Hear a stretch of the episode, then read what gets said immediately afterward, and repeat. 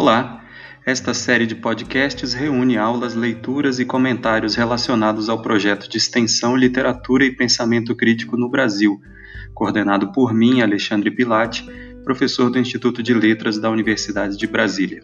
O objetivo do projeto é discutir obras da literatura brasileira, relacionando-as com o processo de formação nacional. Nessa primeira temporada, vamos ler os livros Esaú e Jacó e Memorial de Aires, de Machado de Assis, Maíra e o Mulo, de Darcy Ribeiro, e Leite Derramado e Essa Gente, de Chico Buarque. Esse projeto de extensão tem o apoio do Decanato de Extensão da Universidade de Brasília, UNB, e da Fundação de Apoio à Pesquisa do DF, FAP-DF. Além das aulas gravadas, você vai poder ouvir aqui trechos das obras e comentários sobre conceitos críticos e teóricos mobilizados nas leituras.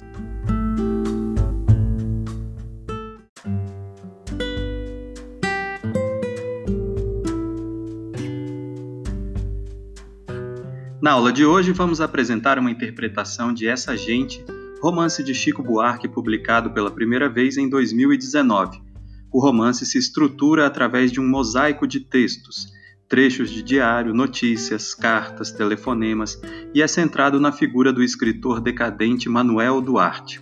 A nota curiosa da narrativa é a maneira como Chico se vale das ferramentas já consagradas na sua ficção para dar um depoimento sobre o Brasil do presente, cindido e socialmente despedaçado pela emergência do neofascismo e da necropolítica posta em prática pelo neoliberalismo que agudiza as contradições sociais em uma situação periférica. Além disso, o romance parece ser um grande comentário sobre a literatura e a cultura brasileira dos últimos tempos. Pode a literatura dar conta da emergência desse momento? Isso é o que vamos tentar analisar nessa aula. Sobre essa gente, né? É, espero que todos tenham conseguido ler esse livro é, importante do Chico Buarque, né? E acho que é um livro é, bastante interessante, curioso, né? E essa gente coloca um desafio para nós que somos leitores de literatura, que é, é, e críticos de literatura, que é ler um livro de um autor bastante experiente, bastante é, consagrado também, assim, pela crítica, pelo público, e bastante é, sabedor dos mecanismos que a literatura usa para se é, para se constituir, né, como fato estético, como fato de comunicação também, como fato de interpretação do mundo, como fato de expressão. Então, é, nós temos essa, essa, esse desafio aí pela frente, que é tentar é, refletir sobre esse livro, embora ele tenha seja um livro muito recente. É, e o que nos dá um pouco de insegurança, assim, né? No momento em que a gente vai abordar a obra, especialmente se considerando a trajetória do seu autor. Mas eu queria dizer assim que a gente pode ficar um pouco tranquilo com relação a esse desafio, porque na verdade o próprio romance enfrenta ele mesmo um desafio muito complexo. É, e que é um desafio que está na ordem do dia, a gente pode dizer assim, da literatura contemporânea e não só a brasileira, é, que é uma certa, uma certa tendência, uma certa linha da literatura contemporânea brasileira que tem se esforçado muito é, por comentar até com certa urgência, o presente que nós vivemos. Né? Então, isso é, uma, isso é um desafio a que o Chico Buarque também se propôs. Então, a gente percebe em várias obras da literatura contemporânea brasileira, é, muitas muito boas, muito, outras nem tanto assim, né? mas uma certa urgência em, em dar um depoimento, digamos assim, sobre a conjuntura em que nós estamos mergulhados aí, né? E essa gente é um livro que também realiza esse movimento.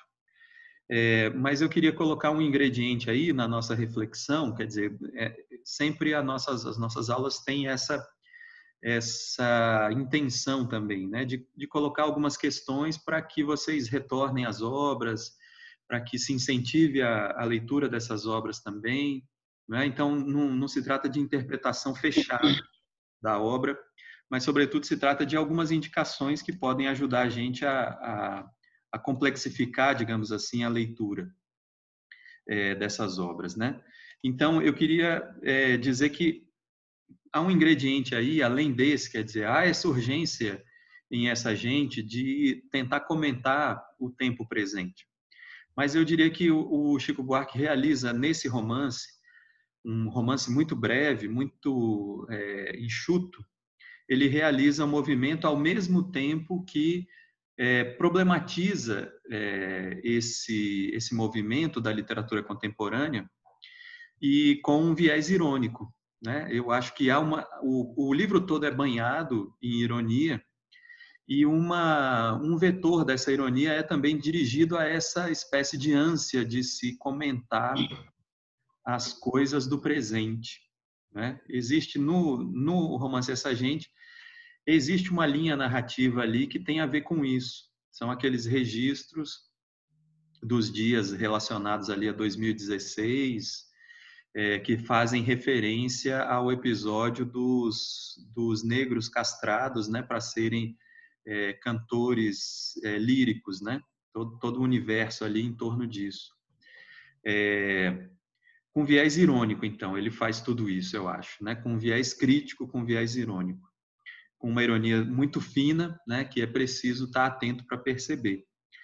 É, então, basta ver, por exemplo, como ele encara esse desafio que a gente vai até a última entrada desse, entre aspas, esse diário, que é a, a estrutura fundamental da obra, e vai perceber lá que a última entrada é datada como dia 29 de setembro de 2020. E o romance, é, essa gente, é lançado ou chega às livrarias oficialmente em é, 20 de, de novembro né, de, de 2020. Então, quer dizer, ele chega, a, é, digamos assim, 60 dias depois, menos de 60 dias depois da última entrada é, do romance, né, do, do, diário do romance. Então, ele está é, inserido nesse debate sobre como a literatura contemporânea tem tentado trabalhar com a matéria contemporânea e a mais contemporânea possível. E como que o Chico Buarque realiza esse intento? né, de, de tentar comentar essa matéria contemporânea. Eu diria assim que ele vai se valer de, de mecanismos que foram amadurecidos na sua produção ficcional anterior.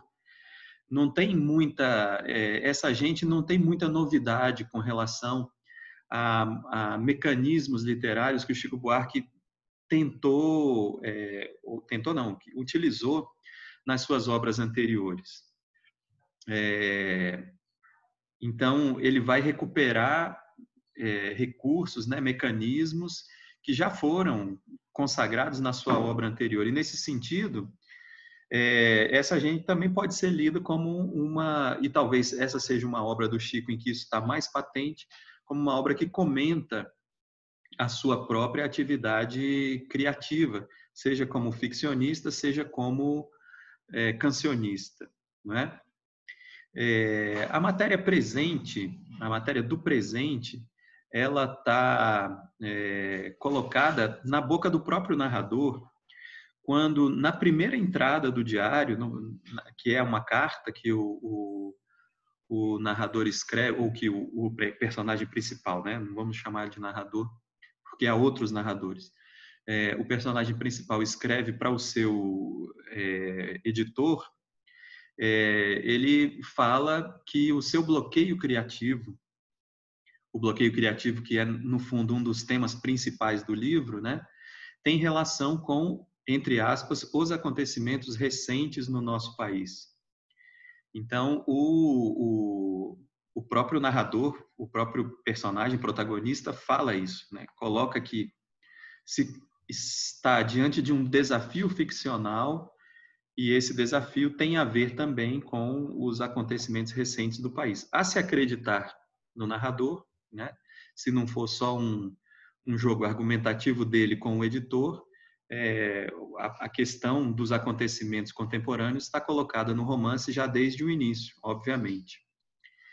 É, então, seguindo o nosso raciocínio, a gente diria que essa gente é armado com ferramentas literárias que foram amadurecidas pelo Chico, pelo, pelo autor em obras anteriores, e elas, essas ferramentas são colocadas agora a serviço de uma melhor adesão ao tempo presente e para se colocar numa, num, numa, num gesto de reconfiguração, digamos assim, dessa dinâmica histórica e não para retratar pura e simplesmente essa dinâmica histórica, né? Como se fosse possível colar simplesmente o documental ou factual ou literal é, nas obras e que a obra extraia disso, dessa colagem do literal, do factual e do documental, o seu valor literário, né?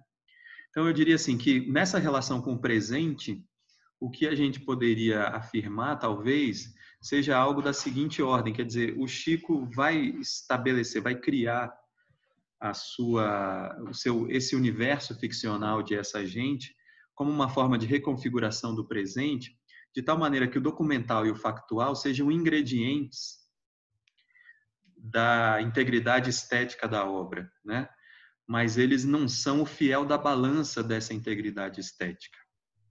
É, quer dizer, essa gente é uma obra importante não porque ela trata dessas questões quase que imediatas, se a gente colocar isso no roteiro do tempo em que o romance é escrito e os, os fatos é, cotidianos do Brasil do século 21 a que ele se refere, né?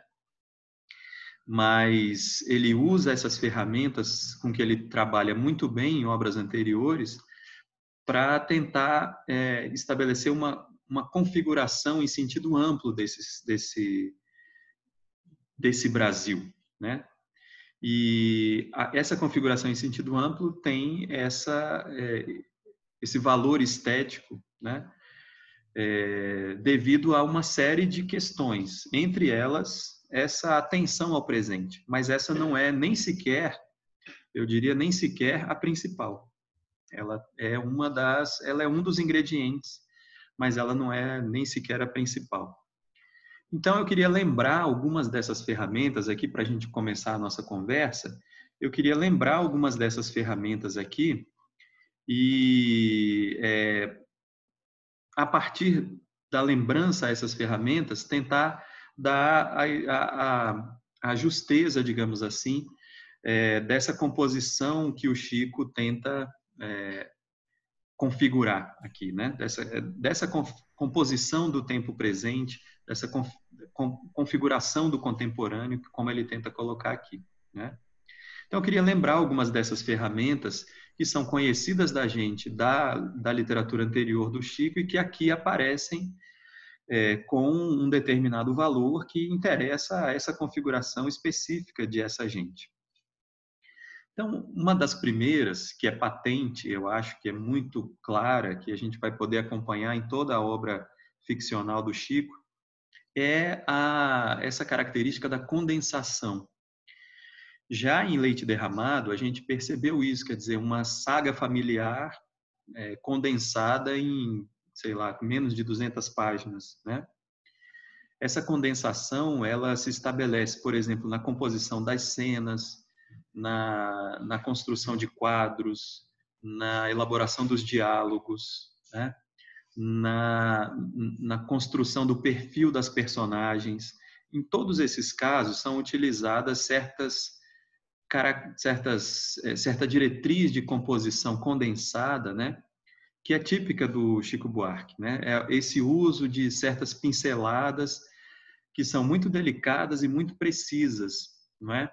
Uma técnica literária que caracteriza no mais das vezes a sutileza e a precisão é, até quando parece ser uma coisa muito agressiva, muito traumática, né? Até quando aparece isso, isso a gente chega lá através de uma condução muito sutil e muito precisa. é, essa relação, essa construção é, faz com que o, o, tom do romance se equilibre de alguma maneira. É, me parece que é, é, tributário exatamente dessa desse talento do Chico a compor as coisas de maneira muito condensada, né? Muito precisa, muito sutil. É, isso faz com que o livro seja um livro ao mesmo tempo muito engraçado e muito sério. É um livro, alguns comentadores, alguns resenhistas anotaram muito isso, né? É um livro engraçado, mas ao mesmo tempo triste e grave, não é? E a gente não tem como separar muito duas coisas, é, um trecho muito grave, um trecho muito melancólico, ou um trecho muito lírico, ou um trecho muito. Na verdade, está tudo muito amarrado. Ah, o nível da sátira, é, a, a, sátira que acho que banha toda a obra, né?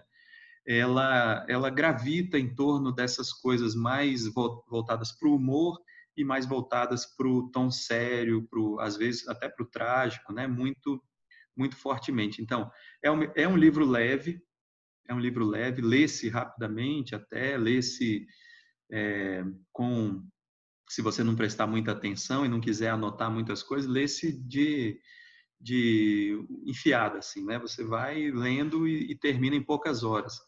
É, mas, ao mesmo tempo, é um livro muito sério. Você pode voltar a esse livro e, e perceber gravidade nele, né? O, uma outra coisa, então, essa a condensação é a primeira coisa. A segunda coisa, a segunda ferramenta muito típica do Chico Buarque também, que aparece em outros livros, apareceu, por exemplo, no Leite Derramado que a gente leu aqui. É essa expressão do monólogo interior, né, através da, da famosa técnica que o próprio Chico nomeou assim e que muitos comentadores da obra ficcional dele vão se aproveitar disso, né? Essa técnica do chamado onirismo desperto, que é essa combinação de delírio e de vigília, que é muito típica do Chico, aparece até em algumas canções dele, mas é muito típica do Chico é, ficcionista também. Né? Em Benjamin isso aparece, em Leite Derramado isso aparece, né? e aqui também isso vai aparecer. Né? Desde é, são várias as cenas, né? Desde o início, mas no final, por exemplo, tem uma apoteose muito forte dessa técnica chamada como onirismo desperto, né? Que dá muita liberdade ao narrador, né? Dá muita muita muita soltura para ele poder criar e para ele poder revelar é, até, digamos assim, traços ideológicos das personagens, né? Uma outra característica tem a ver com o uso desse personagem central, que é uma espécie, e aqui muito claramente, no caso de essa gente, uma espécie de alter ego do Chico, digamos assim, mas um alter ego torto, né? Não um alter ego, é, um alter ego é, afirmativo, né? Um, um alter ego positivo, é um alter ego torto. É, alguns comentadores, por exemplo, alguns resenhistas anotaram a semelhança sonora entre o nome Duarte e Buarque. Né? É, alguns também anotaram, e acho que isso estava até na, no, no, perfil que foi feito para o livro, para ser distribuído para os comentadores, para os jornais, né? O fato de ele ser, desse personagem, ser também alguém adepto de caminhadas peripatéticas, como o próprio personagem fala, né, de si mesmo, que é também uma característica do próprio Chico, é propalada aí, né, pelo, pelo menos é propalada, pelo menos é divulgada, né. Mas vale a pena é, dizer que esse, esse alter ego torto é torto também pelo fato de que ele se constrói através de certas técnicas de desidentificação, até como a gente falou aqui, é, a, a, partir de uma pergunta, é, se eu me lembro bem, do Rafael, né? Uma, a, uma técnica de afastamento né? do personagem principal do leitor. Né? Então, uma técnica de desidentificação. E a esse respeito, vale a pena é, anotar a função crítica dessa desidentificação, não é? Porque esse personagem especificamente, mas outros personagens anteriores do Chico, com essa com esse perfil né de uma espécie de espelhamento torto da sua própria personalidade da, da sua própria é, característica, até como autor, como criador, né? É, essa, essa questão da desidentificação parece muito claramente empregada é, para revelar uma, um certo olhar irônico sobre uma determinada classe. Né? Vale lembrar, então, que a função crítica dessa, dessa desidentificação, que é base da construção do personagem principal, do protagonista, no caso aqui o, escritor Manuel Duarte, é, realiza uma espécie de decalque da classe que ele representa, né? E como que esse decalque é feito? Na narrativa, aqui que a gente está é, lendo, né? Se dá, como se deu também, por exemplo, em leite derramado, segundo alguns desses vetores que eu vou citar aqui, mas se dá através da decadência física, da decadência econômica, da impossibilidade de é, se manter uma, um relacionamento sentimental, conjugal, né? A decadência literária, né? Mas, portanto, é, cria-se um personagem caracterizado por uma certa inaptidão para exercer a trajetória, é, a trajetória da sua vida completamente colado aos procedimentos sociais e aos procedimentos ideológicos da classe a que ele pertence. Então tem um, certo decalque, né, em relação à faixa social que esse escritor ou que esse personagem aqui, como outros personagens anteriores representaram, né, é, existe um certo decalque dele em relação a essa classe, né. E aí o, que que isso acarreta, né? Especificamente nesse caso, mas acho que vale também para a gente olhar outros personagens do Chico, protagonistas do Chico, ocorre um movimento que é duplo na construção dessa personagem. É, por um lado, ele, ele traz para dentro da obra, né, traz para dentro da própria vida do personagem, para a maneira como ele é, exerce ali as suas, né, com, maneira como ele age, é, ele traz para o relato o abominável da, da ideologia da classe dominante, né? E por outro lado, se é, realiza esse movimento de decalque em relação a ela, né? por elementos que, de alguma maneira, é, o diferenciam dessa classe. E, e, por isso mesmo, em certa medida, humanizam esse personagem. Humanizam, às vezes, até pelo ridículo que ele é em relação à sua classe em relação a outras classes. Né? É, então, até por esse ridículo, se confere um certo viés realista na construção, né? É, e que faz com que esse personagem não caia pura e simplesmente numa caricatura da classe dominante, né? Ou numa caricatura do escritor mal sucedido. Então ele é alguém que está ali é, pela sua, por essa característica, né, de ser um personagem risível às vezes, né? por esses fracassos, por essas limitações ridículas muitas vezes do personagem, por exemplo, a relação que ele mantém com o filho, a relação que ele mantém com os pais, né, na aqueles sonhos ridículos, clichês, né, e tal. É, isso também aponta para o perverso da sua classe, quer dizer, o, o que o diferencia também aponta para o perverso da classe de onde ele vem. Então, quer dizer que a, a crítica social no romance vai se desenhando numa espécie de, de, de dinâmica na construção desse personagem. Quer dizer, a construção desse personagem revela ao mesmo tempo movimentos de refutação dos valores e da ideologia dessa classe a que o, o escritor pertence, mas também o compartilhamento, né? compartilhamento de algumas dessas é, dinâmicas. Quer dizer, ele é alguém que flutua entre é, adesão e o compartilhamento e refutação ou distanciamento em relação a essa. Então, acho que uma característica importante desse personagem, como era também o próprio Eulálio da Assunção, de alguma maneira, é essa flutuação entre adesão à classe que se quer criticar e refutação e distanciamento dessa classe é uma característica que funda a ironia na própria construção do personagem, né? Mais do que isso, por exemplo, esses, esses livros, essas obras do romancista Chico Buarque, colocam para a gente um outro nível, né, de um, ou uma outra ferramenta, recolocam aqui em leite derramado uma outra ferramenta que seria algo também da ordem da ironia, que é essa é, moldura irônica, na qual se enquadra toda a vida brasileira, né?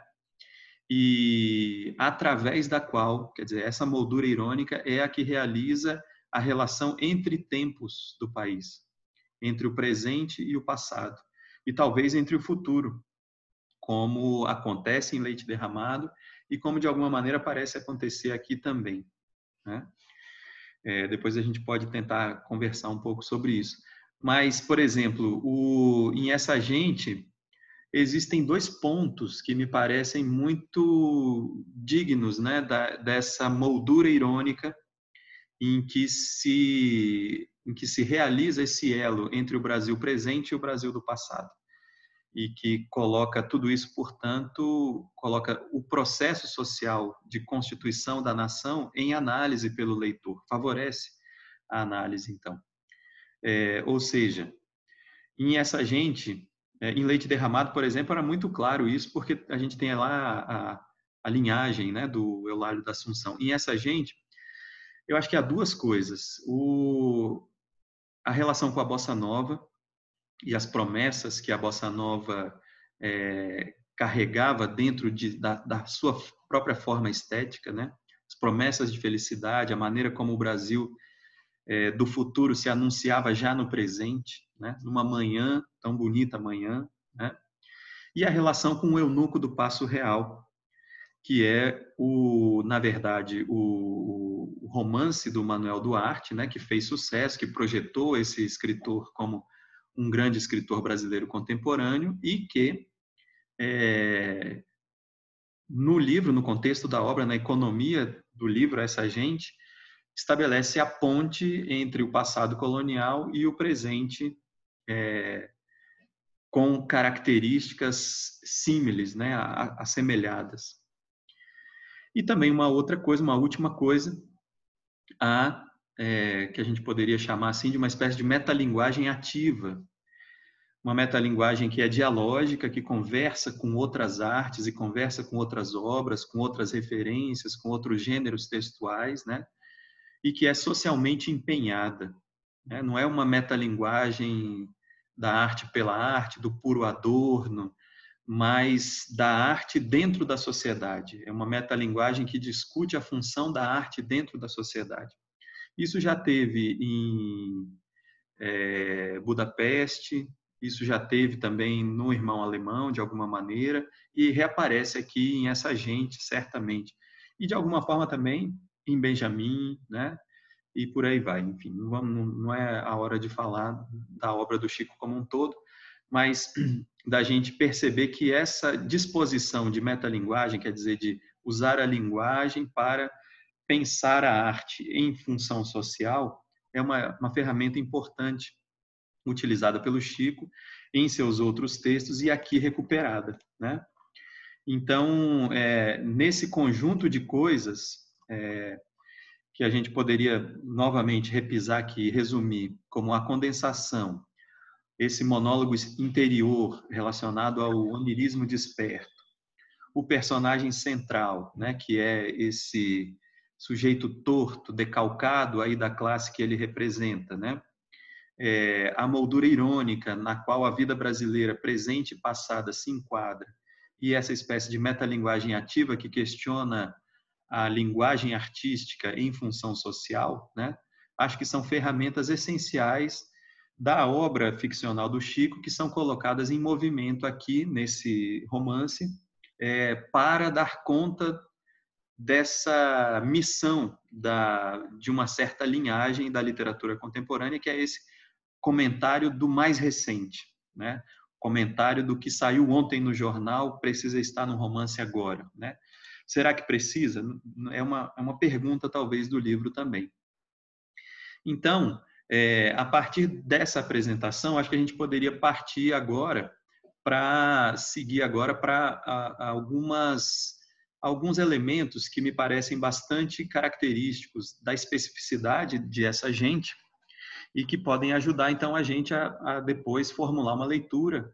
Como eu disse, a ideia é sempre tentar ajudar vocês com algumas sugestões aí. Então, o primeiro elemento que a gente poderia destacar, assim, em termos de especificidade, e que tem também relação com tudo aquilo que a gente recuperou em termos de ferramentas composicionais do Chico pregresso, né, do Chico anterior aqui a, a essa gente. O, uma dessas primeiras coisas é a presença aguda da violência. A presença aguda da violência como mediação praticamente única das relações sociais. É, como é um livro leve, que tende ao humor, né, a gente às vezes deixa passar a gravidade, um pouco a gravidade dessas coisas, né? Mas desde uma manifestação muito sutil até a mais explícita, a violência é colocada como alguma coisa definidora das relações sociais nesse Brasil contemporâneo, mas dentro do livro também. Os personagens se relacionam uns com os outros basicamente é, por mediações que têm a ver com a, a, violência social, com marcas muito fortes de classe e de raça. Né? Essas relações vão se estabelecer aí e nós vamos ter vários exemplos disso na obra Essa Gente. Por exemplo, começar assim, alguns exemplos aleatoriamente. A violência doméstica que está sugerida na relação entre o Agenor e a Rebeca é, o salva-vidas e a imigrante holandesa, né? Que vai depois ter uma, um protagonismo mais para o final da obra. É, isso, por exemplo, é uma coisa relativamente sutil, mas ela está colocada lá no livro. Uma coisa mais explícita é, por exemplo, o espancamento do mendigo lá pelo amigo do ou ex-amigo ou sei lá o que que é esse cara, né? Esse Fúvio Castelo Branco, né? É, que acontece ali na fronteira, né, na, junto do, no, no, rejunte do muro desse, desse clube de ricaços né, que eles frequentam. O linchamento do cuidador de cães, né, depois a, a morte é, brutal desse sujeito. Né. Sutilmente passa, em determinado momento, o decreto presidencial que libera a posse de armas para o cidadão comum, né? A estátua do fascista em ouro com boné de general e faixa presidencial, né? Ou em ouro não, ou dourada, né? Não sei se é exatamente em ouro. É, a própria morte do Manuel Duarte, né? O fim do, do livro, a maneira como ele morre. Não precisa nem falar a, a toda a violência que está em torno da, da, busca e da castração dos jovens negros para a produção dos castrati, né? Dos cantores castrados é, uma cena que é ao mesmo tempo é, curiosa e terrível, que é uma, uma caminhada em que ele está ali se, se vendo com a arma na mão, né, que ele acha na, na casa da Maria Clara, acha a arma e tenta para salvar a mulher, ele sai com ela e a arma coloca a arma na cintura da calça de moletom e ela vai escorregando e ele tem que pegar a arma e caminha alguns metros lá com a arma em punho e é emulado, né, estimulado pelos habitantes ali, pelos moradores do Leblon e, e, apoiado, né? Isso mesmo, tem que acabar com essa cambada, etc. e tal, né? Os mesmos, talvez, os mesmos moradores ou a mesma faixa social que recrimina uma outra caminhada que é a que ele faz com um copo de uísque na mão depois que volta da casa da Rosane, né? Enfim, muitas dessas, essas, por exemplo, ficcionais, e algumas outras é, documentais. Por exemplo, o assassinato do músico com 80 tiros de fuzil, né, que aparece no jornal que o cachorro está comendo. É, a referência também, por exemplo, à violência que está registrada na própria canção Caravanas do álbum As Caravanas, né? É, em que se narra ali um arrastão, não é?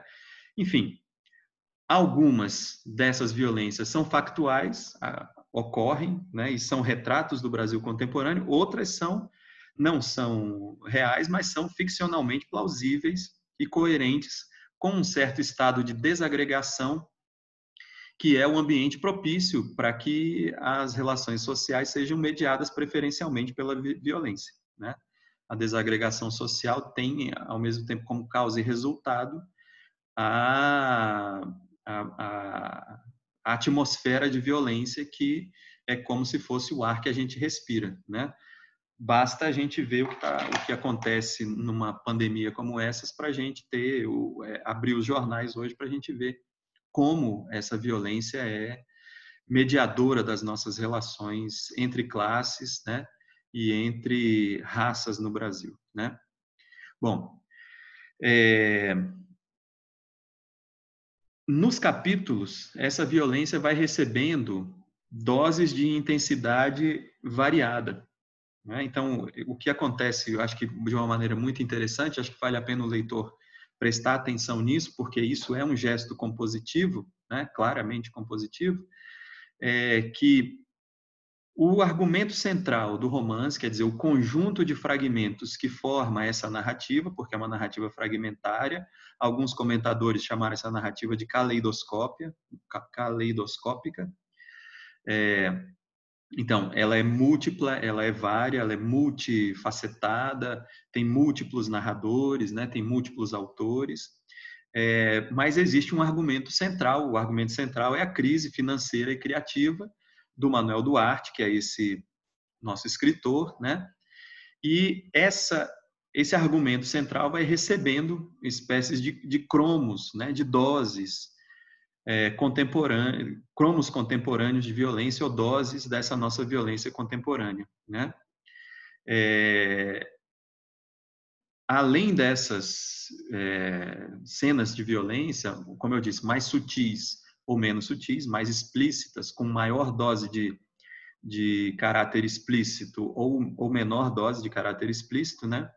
Acontece também certas revelações nos ditos do próprio Duarte ou nos ditos de outros personagens que representam essa faixa social de gente rica, né, branca do Rio de Janeiro, ali do Leblon, né, que o Leblon é um é um emblema disso, né?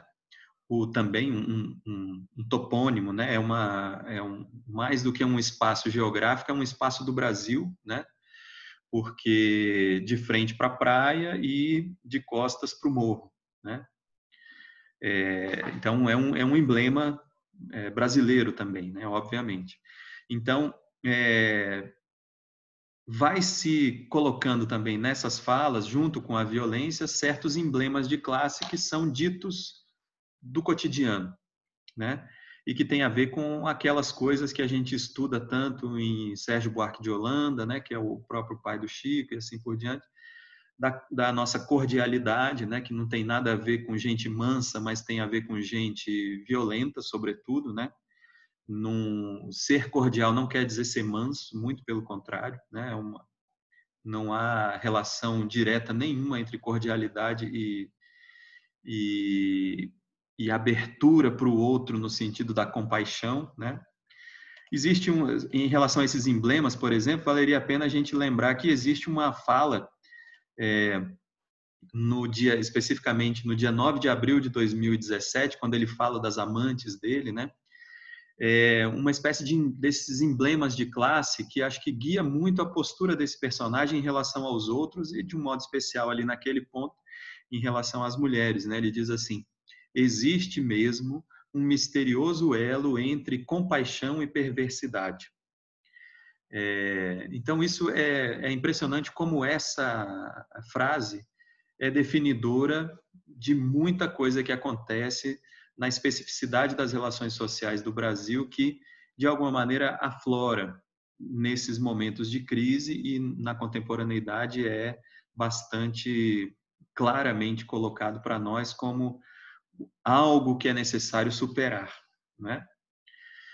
Então, é, acho que essa é uma questão fundamental, né? A questão da violência, que é uma violência que aparece não só em ações, em fatos, em, em, em cenas, né? Em diálogos, às vezes, mas que também está na boca das pessoas, está incrustada, né? Está injetada na própria linguagem que se constrói ironicamente. Né? É importante dizer isso. Quer dizer, o Chico Buarque não está afirmando isso, né? mas o seu personagem crê ser natural o misterioso elo entre compaixão e perversidade que precisa ser exercido, que é mais do que uma questão de foro íntimo, mas uma questão que guia a, a relação entre classes no Brasil, né? É, quando paixão, quando compaixão é perversidade, né? E em que medida que isso é definidor da nossa classe dominante também, né? É... Então, uma outra coisa que acho que vale a pena a gente sublinhar é relativa à faixa social é, em que o romance se concentra, né? É, essa, essa faixa social é notadamente, predominantemente, uma, um conjunto ali de, de pessoas bem postas na vida, né? pessoas ricas, é, uma classe a que o narrador pertencia e pertence, né? na verdade até há pouco tempo, e que vai, é, pela, pela sua decadência, vai configurando esse narrador como um mediador entre dois espaços ou entre matérias sociais distintas, digamos assim. É... Então, essa, em relação às faixas sociais em que o romance se, con se concentra, né, a gente poderia ver que um, há, uma, há um certo esforço de que o narrador, que o autor construa o seu personagem protagonista como um mediador mas a ideia de que possa haver essa mediação é negada pelo próprio romance, que em alguma medida nos coloca como enredo principal o enredo de um fracasso. Quer dizer, o personagem não consegue compor esse romance e, portanto, não consegue atuar como mediador entre a vida que representam aqueles os negros castrados, né? E na outra ponta, por exemplo, o próprio Fúvio Castelo Branco ou a Rosane, né? Os namorados da Rosane, o Napoleão e o, o outro lá que é um, um grileiro, né? De terras na, na, Amazônia, no Mato Grosso, enfim, né? Então, é, a, a possibilidade de realizar essa mediação não está na mão desse escritor decadente, mas está na mão do autor. Né? Então, tem um autor por cima de tudo isso que organiza essas coisas, mas que atesta que esse narrador, enquanto mediador de uma certa relação entre as classes, fracassa, né, de alguma maneira. É, no entanto, há, é bom observar, né, uma, um comprometimento que sustenta, que anima, por assim dizer, em termos realistas, esse personagem, embora haja o fracasso dele como alguém mediador entre classes. Né? É, que é o compartilhamento entre o, a vida do Duarte e a matéria social. Né?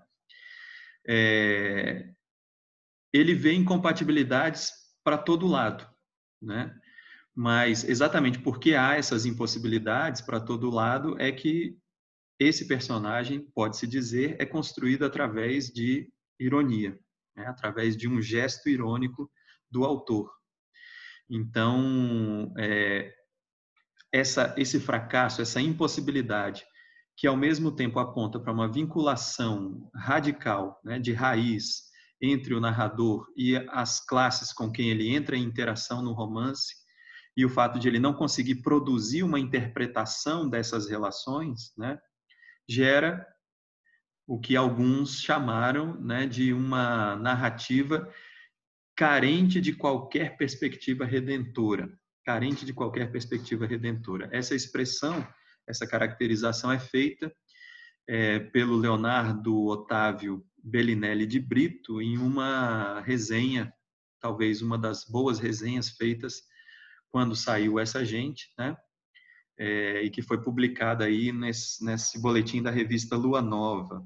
Eu vou colocar aqui, não sei se vocês conhecem esse texto, eu vou colocar o, o link dele aqui no chat para quando vocês quiserem acessar. Parece que é interessante. Alguns, é, alguns dos, dos textos que eu vou citar aqui rapidamente, eu vou colocar aqui, especialmente, na verdade, dois é, que eu acho que valem a pena ser lidos. Né? Saiu muita coisa quando o Chico, quando o Chico publica, sai sempre muita coisa, né? mas muita coisa muito ruim, muito sem interesse de leitura na obra. E essas duas que eu vou citar, do, do Bellinelli e do Arthur Nestrovsky, que eu vou citar um pouquinho mais para frente, elas me parecem ser interessantes, com boas dicas, boas armações assim críticas em relação ao romance, né? Então, valeria a gente perguntar o que narra esse romance, né? Com, considerando a sua estrutura fragmentada, é, essa estrutura que eu já falei, que alguns resenhistas nominaram como caleidoscópica, né? É, a gente poderia afirmar, por exemplo, então, que fundamentalmente o que o livro, essa gente relata, é um fracasso, é, é um abismo, é uma cisão em vários níveis.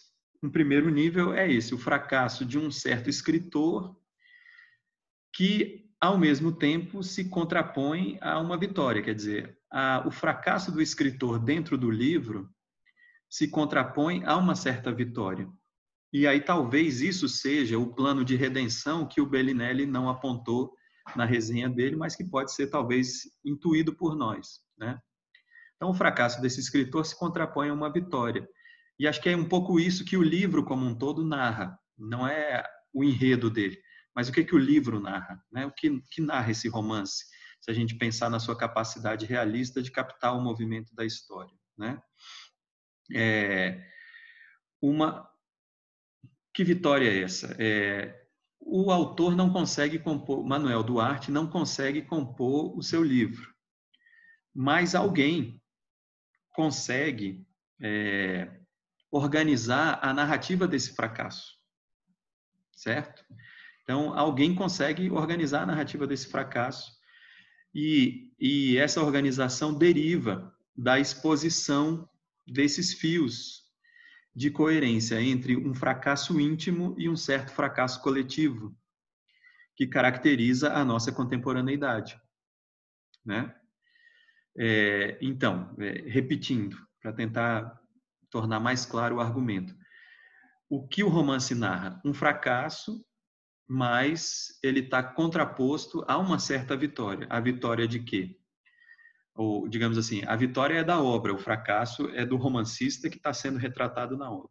Qual é a vitória da obra? Ela expõe os fios de coerência entre o fracasso do Duarte e o fracasso, um certo fracasso, aquela cisão que nós é, apontamos aqui como característica da realidade brasileira. Né?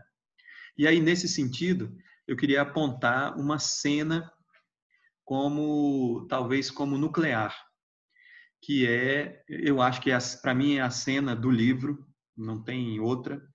Para mim, é a cena do livro é a cena em que o Duarte vai visitar o chamado Cafofo do Agenor e da Rebeca no Morro do Vidigal. Né? Para mim, essa, esse é, essa é a cena nuclear, é a, a cena síntese do livro. É, é, se o livro fosse um, um, se alguém quisesse fazer um resumo do livro, o resumo seria esse, talvez, né? A sutileza, todas as ferramentas que estão colocadas ali estão nesse momento, né? É, mas a gente vai voltar a ela depois, eu vou voltar a essa cena depois.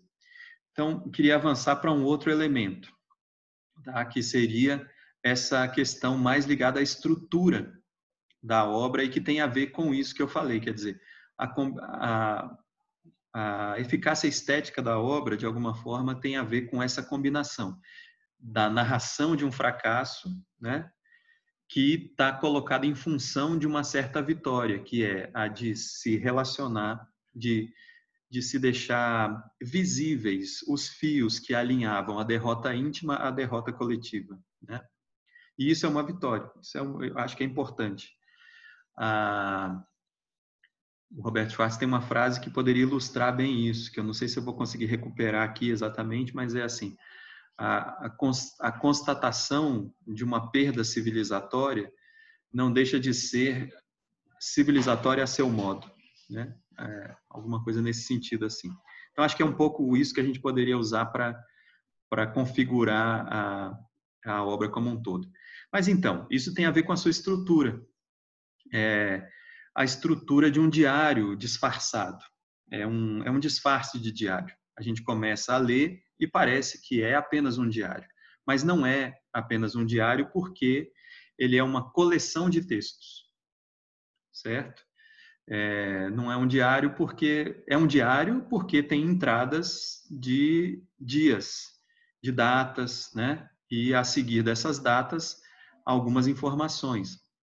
Então, tem uma organização de diário, mas não é um diário, ou seja, então é um diário disfarçado, né?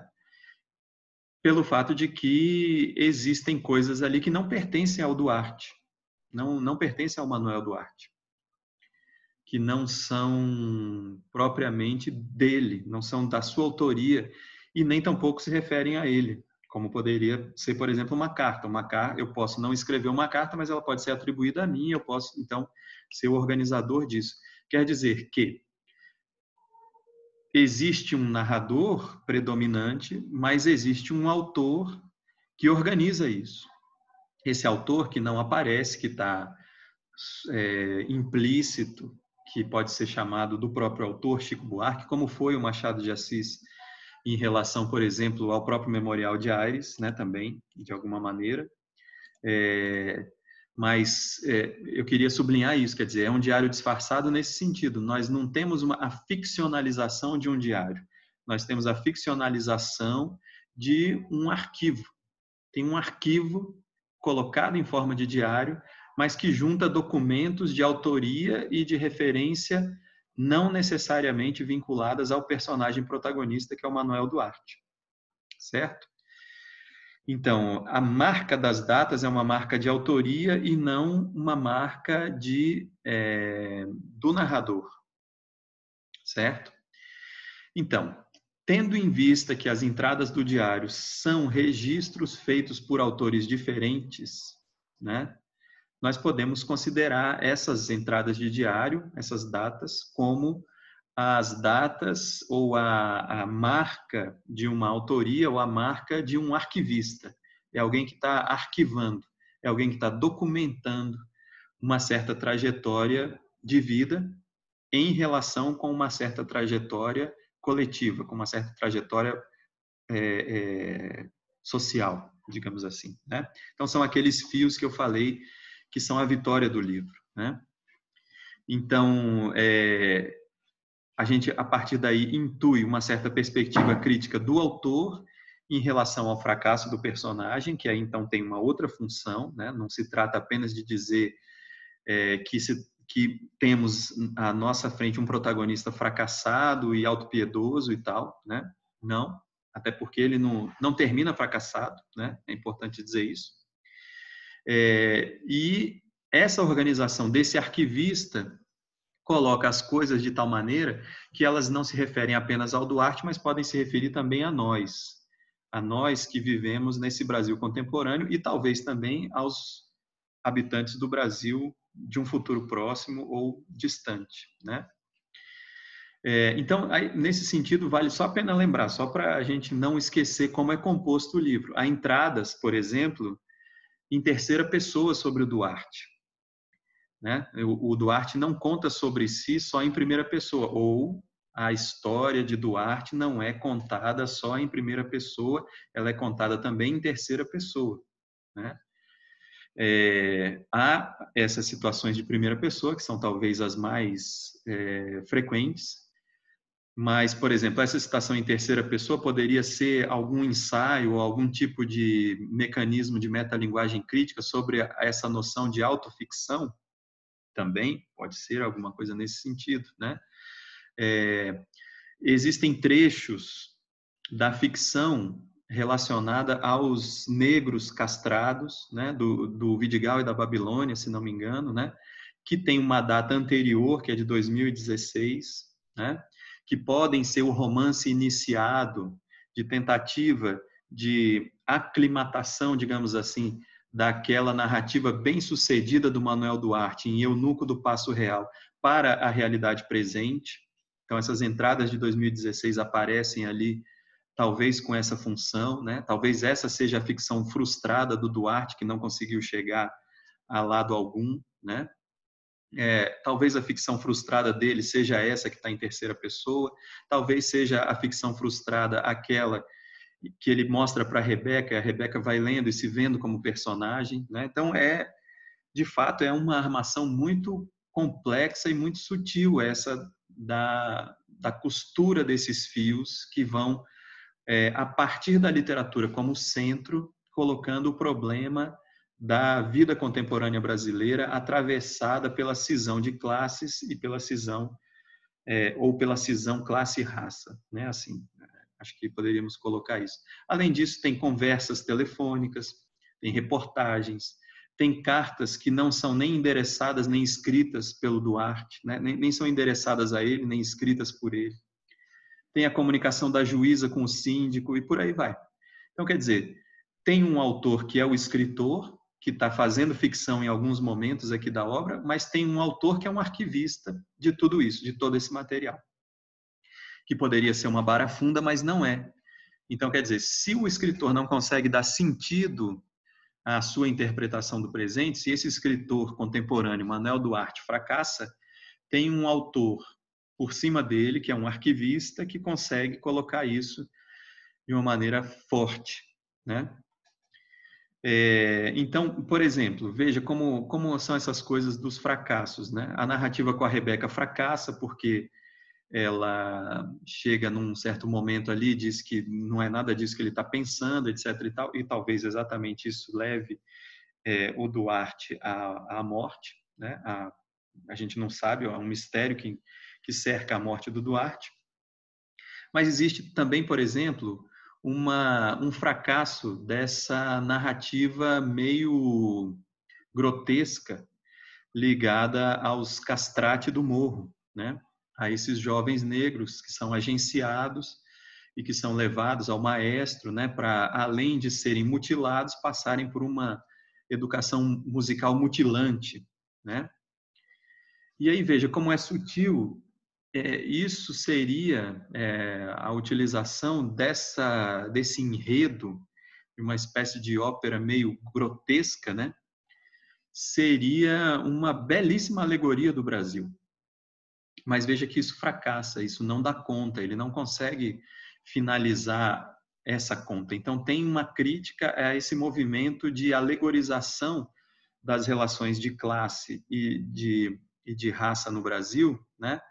Montada nessa, nessa intriga que envolve um maestro estrangeiro, a música clássica, a questão da, da arte, né, na, numa sociedade como a brasileira, é, a, a, o agenciamento feito através de, um, de pastor, né, é, e, e por aí vai. Quer dizer, seria uma alegoria perfeita.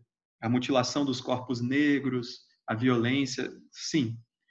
Mas o livro acrescenta isso, mas mostra como isso é uma impossibilidade também. Né?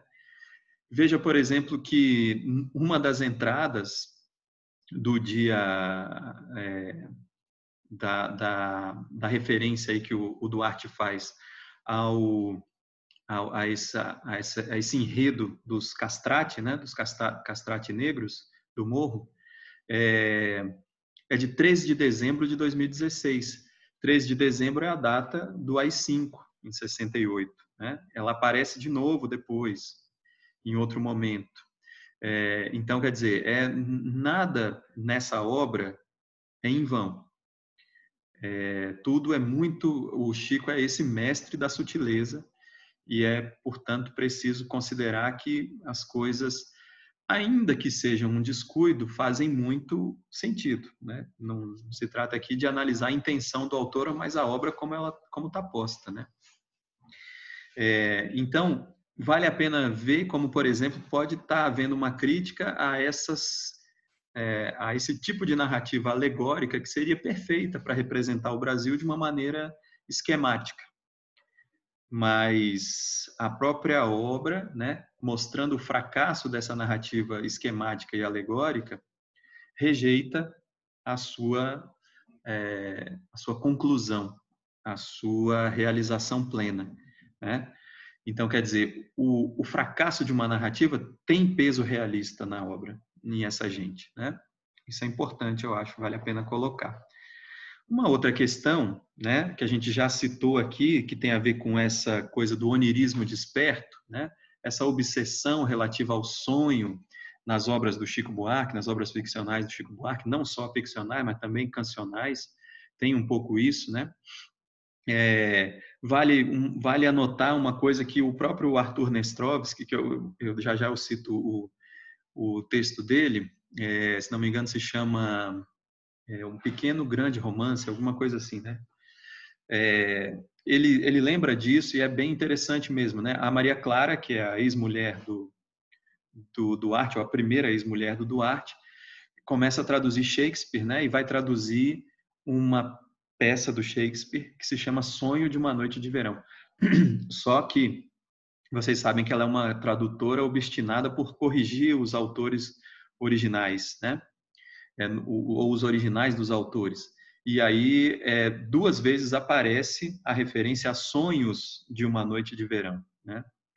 E o que pode ser também uma referência a toda a, a toda a todo o clima de vertigem que está é, tá colocado nessa obra, né? Está colocado em essa gente também, né? É, do qual a própria Maria Clara também não está não está livre. Né?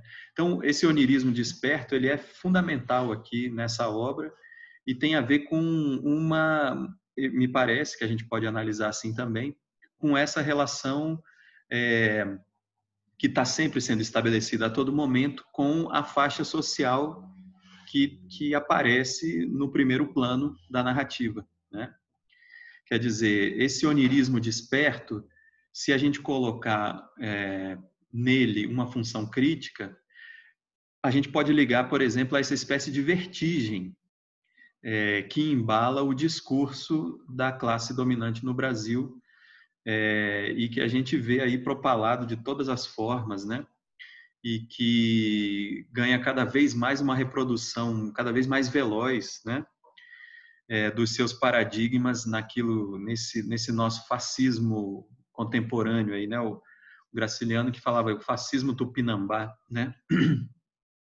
Então, é, eu acho que é também um emblema bastante interessante, né? Essa, essa ideia de que esse onirismo desperto também dá acesso a gente ao caráter de vertigem que está na, na, na, ideia e na formulação e na perspectiva de mundo fascista das nossas elites. Né?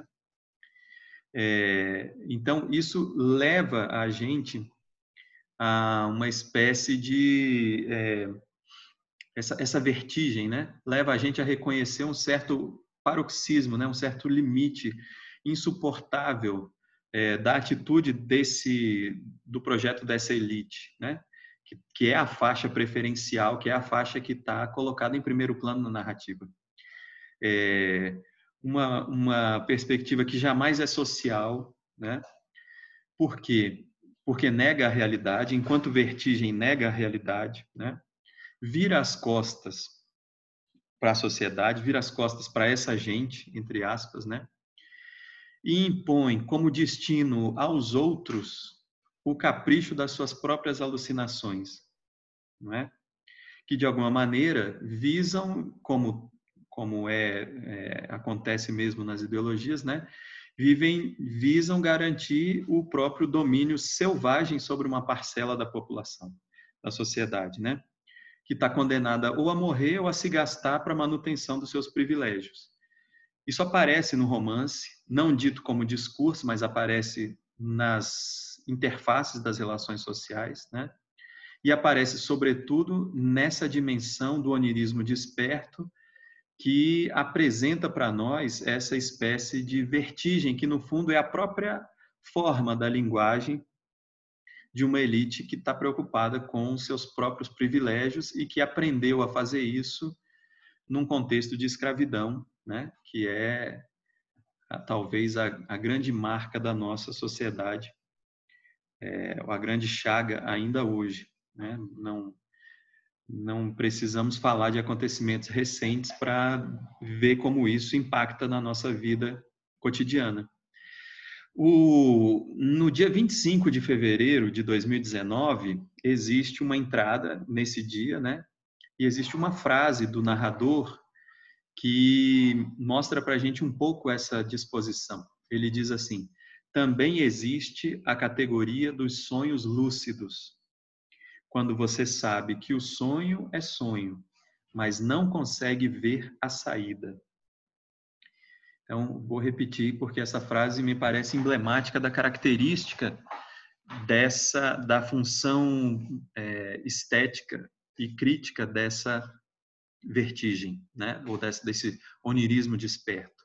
Também existe a categoria dos sonhos lúcidos, quando você sabe que o sonho é sonho, mas não consegue ver a saída. Quer dizer, quando você consegue ver que aquilo é vertigem, é delírio, mas não consegue ver a saída desse pesadelo, né? Então é muito interessante que haja uma técnica dominante, que é essa técnica induzida, né? O Chico induz a gente a, a ler isso desse jeito, né? É uma, uma técnica estruturante para falar de um, uma situação social que se assemelha a um pesadelo, né? Quem sente essa coisa como pesadelo, né?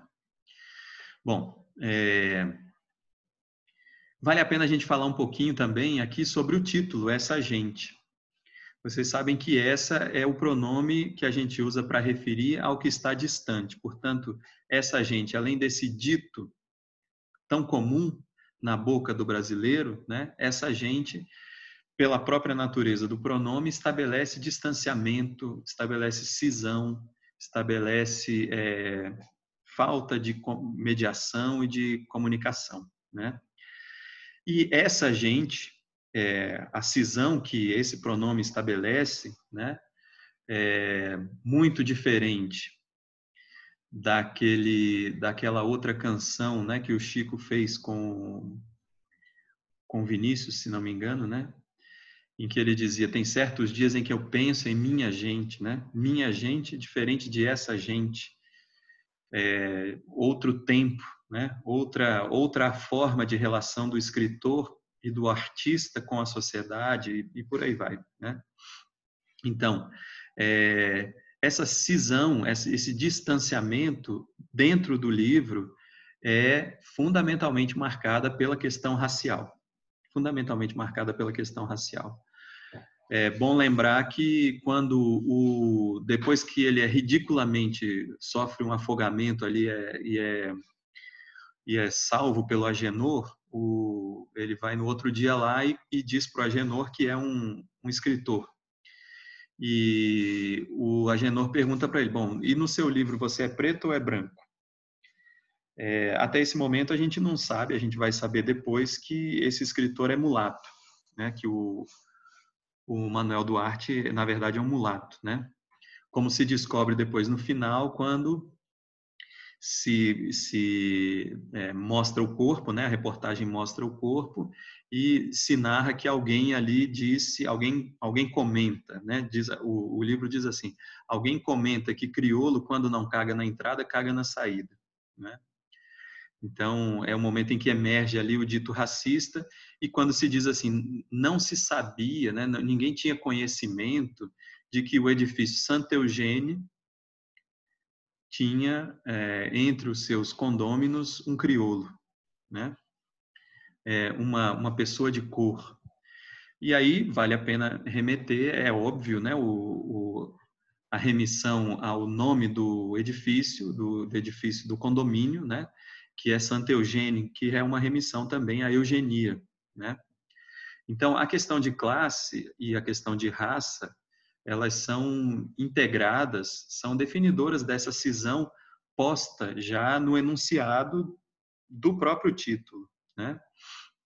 É, o próprio narrador, nessa entrada, logo depois é, que ele fala com o, o Agenor, ele diz assim: tem um trecho da obra em que ele diz assim: Percebo que nos romances nunca me preocupei em explicitar minha cor, é curioso, num país onde quase todo mundo é preto ou mestiço, autor nenhum escreveria: Hoje encontrei um branco. Né? Então, é, nesse sentido, a gente pode. Esse é um, um trecho, né? É, do, logo depois que ele fala com Agenor, e num certo momento ele diz assim também. Tem um, um momento lá que ele diz assim: retratando a decadência né, é, econômica e social dele. Ele diz assim: quando me separei, deixei a beira-mar e voltei a morar num topo de ladeira. Quer dizer que essa questão social, espacial, racial, ela está colocada nesse distanciamento, é, que o próprio título vai colocar aí através desse pronome essa, essa, como alguma coisa que indica o que está longe de quem fala, né, em oposição a esta, que é aquela que indica aquilo que está perto de quem fala. Né? Bom, é, essa gente também é uma narrativa em que a arte e a literatura são temas centrais e ajudam a compor esse olhar crítico para a realidade, como a gente já falou lá no início. Né? Não se trata pura e simplesmente de uma metalinguagem ou de um dialogismo que flutua na dimensão pura e simplesmente do texto, mas que considera as relações, a arte no contexto das relações sociais. Né? É, veja, por exemplo, como é curioso a esse respeito a maneira como o Fúvio Castelo Branco, que é o, o amigo lá do narrador, vê que ele está ali meio na pindaíba, etc e tal, e vai tentar ajudar, agenciando talvez uma narrativa dele para um filme americano e tal. E ele diz, é uma dica né, do Fúvio Castelo Branco, é, dizendo assim: escreva pensando num filme de ficção. No, aliás, desculpa. Escreva pensando num filme de ação. E algumas das cenas são de fato é, feitas dessa maneira. Algumas cenas são de fato feitas dessa maneira. Algumas cenas são de fato feitas com essa, com esse chavão é, da violência gratuita. Basta dizer que logo depois vem a cena do espancamento do mendigo, né? Mas que aqui esse grotesco da violência gratuita é posto em função crítica, né? Vale lembrar também que, por exemplo, o romance escrito 11 anos antes pelo, é, pelo Manuel Duarte é reeditado pela editora. Um certo dia chega lá, toca a campainha, o editor, com um contrato para ele assinar, dizendo que, entre aspas, vou ler um trecho do livro, tendo em vista o crescente sentimento monárquico do país, será reeditado o Eunuco do Passo Real.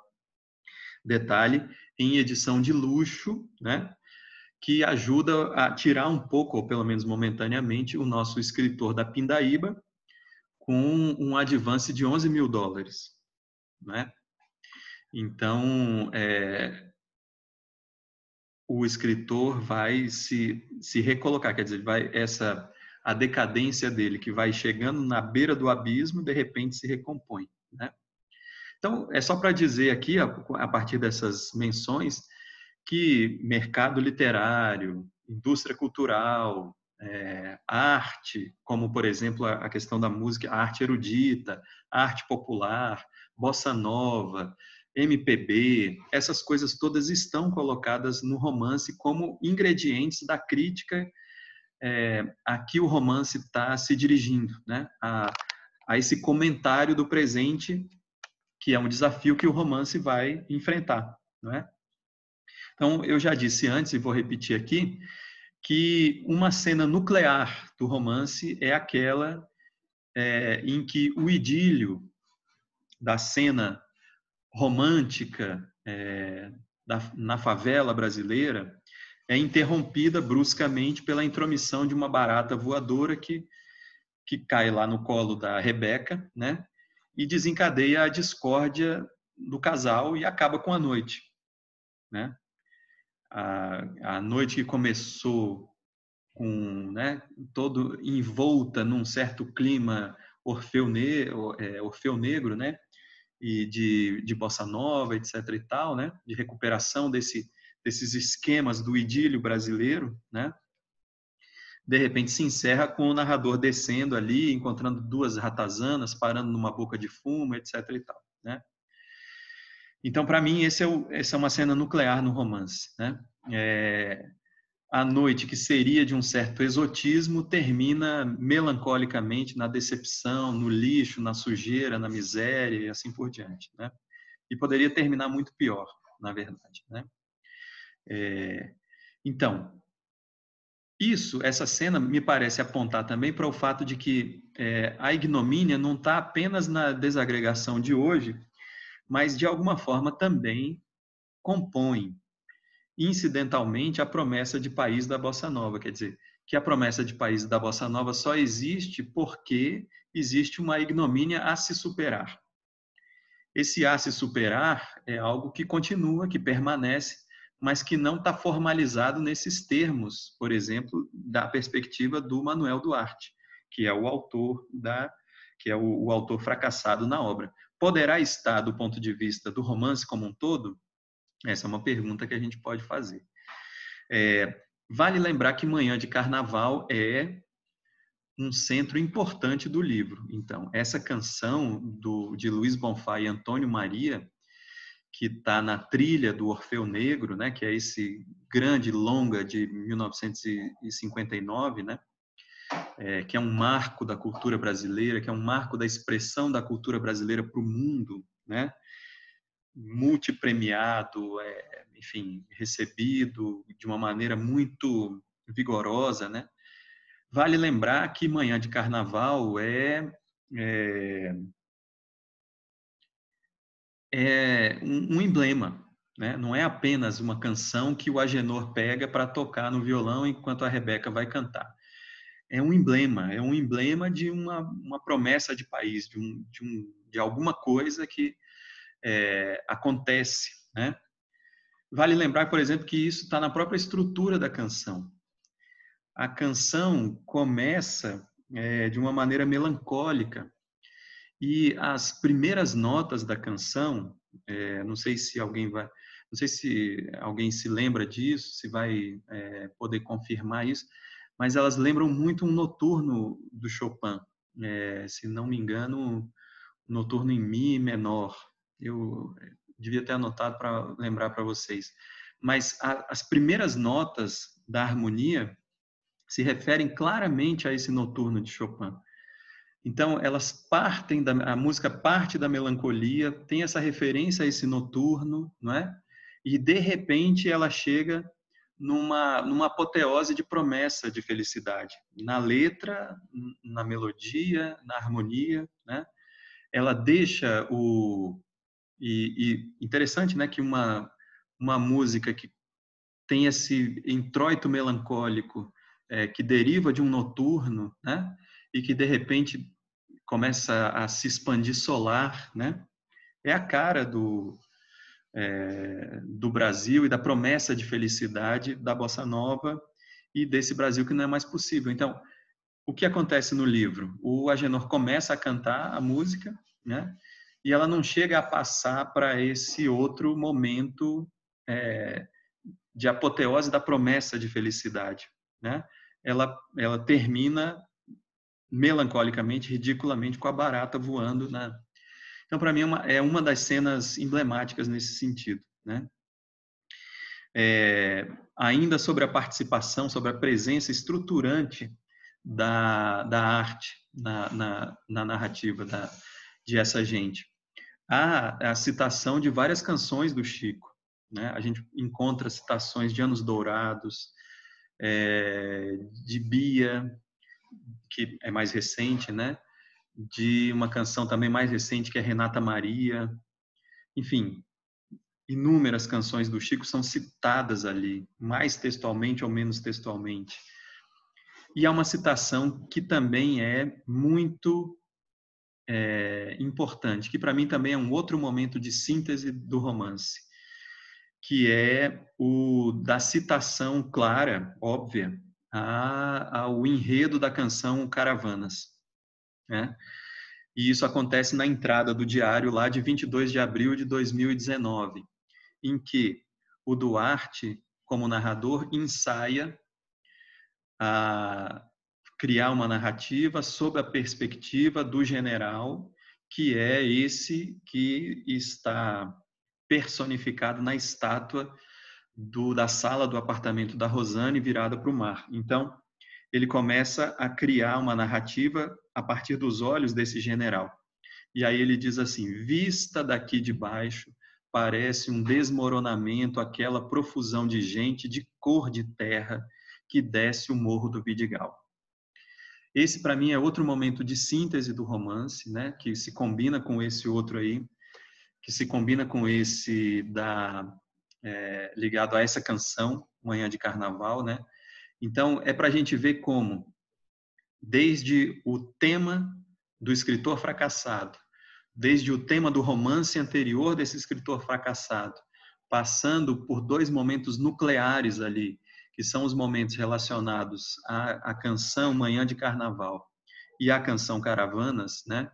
Eu acho que é, a gente tem a presença da arte ali, mas mais do que isso, quando a gente é, contrasta esses dois momentos de, de síntese, né?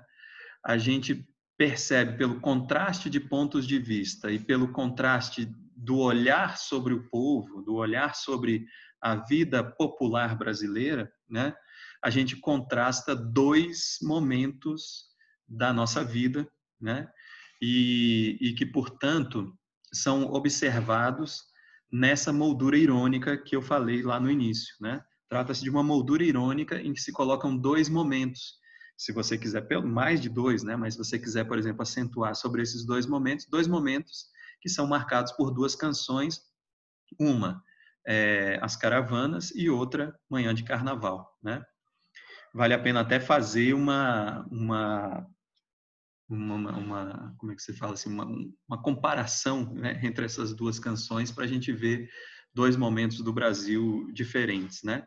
E o olhar desse general, né, desse sujeito que olha para o arrastão que acontece na praia ou a descida entre aspas da gente cor de terra que desce o morro do Vidigal, né, para a praia, é, é interessante perceber o quanto esse olhar dessa estátua, né, o olhar está fixado, o olhar é o olhar da estátua ficcionalizado, né, dirigido para baixo, é dirigido para os, os, os a praia, né, e a avaliação dele é a avaliação desse ponto de vista do privilégio, né, sobre a vida que deveria ser privatizada, né. Então, acho que tem uma grande questão aí relacionada também à dimensão da propriedade, à dimensão da mercadoria, à dimensão da perversidade ligada a isso tudo, né? Eu acho que valeria a pena a gente perceber que todo, toda a armação de essa gente, não é? Tem a ver com um retrato agudo que se faz de uma sociedade é, que colocou para si mesma né, o, o paradigma, né, o, o, paradigma como talvez é, inescapável, né, quer dizer, essa é a ideologia que se quer propalar, mas o, como paradigma inescapável do neoliberalismo, né, em uma situação de capitalismo periférico. Eu acho que essa gente fala disso, né, e por isso é apesar de ser muito cedo para a gente dizer isso, certamente é um dos grandes livros da geração. Talvez a gente possa ser desmentido com o tempo, né? Mas voltando lá para o início, esse é um risco que o Chico Buarque correu e que a gente está correndo junto com ele também, né? É, eu acho que é um romance que merece ser lido e merece ser enquadrado é, na obra do Chico entre as coisas que ele fez de muito significativo nos, no, num período mais recente, né? Então, é, com isso eu encerro aqui, né? Nós encerramos essa aula, né? Você ouviu a sexta aula do projeto de extensão Literatura e Pensamento Crítico no Brasil, que tratou do romance Essa Gente, de Chico Buarque. Esse projeto de extensão tem o apoio do Decanato de Extensão da Universidade de Brasília e da Fundação de Apoio à Pesquisa do DF, FAPDF. Continue nos acompanhando, lendo literatura e refletindo sobre a realidade brasileira. Até a próxima!